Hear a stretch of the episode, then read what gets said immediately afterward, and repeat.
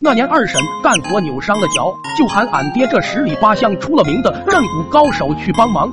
老爹进门就相中了二婶正晾晒的棉花，过去摸了摸，说可不可以借给自己一点？快过年了，给孩子做套新衣服呢。随后让二婶坐在椅子上，用力的抓住脚踝，看了看旁边正在熟睡的二哥，说道：“二嫂可能有点疼，你得坚持一下，别把孩子吵醒了。”好巧不巧的，二叔正下班回家。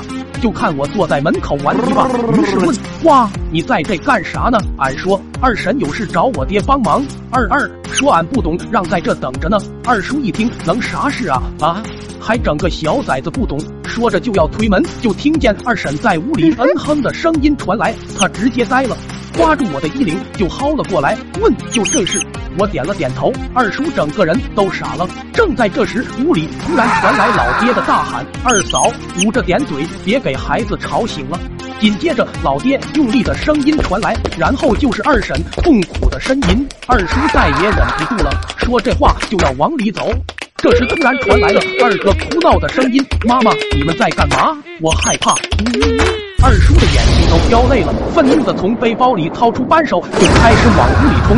正赶上老爹往外走，碰见二叔，疑惑的说：“二弟，你不是进城打工了吗？啥时候回来的啊？”二叔脸色变得铁青，一把就给老爹推到了墙根，哆哆嗦嗦的半天说不出来话。老爹喊：“你疯了啊！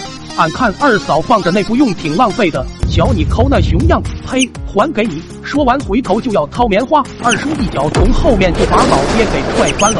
这时二婶突然从屋里出来，喊道：“老二，你干嘛？”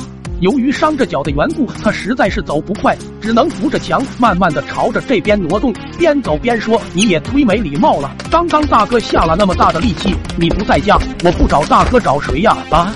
二叔看二婶那走都走不好的样子，直接哭了出来，边哭边嚎的说：“ 可不，这忙帮的你走路这都费了劲了。”说完，气得拿扳手不停敲自己脑袋。要不是及时解释清楚了，估计那天二叔能把自己给送走。二二。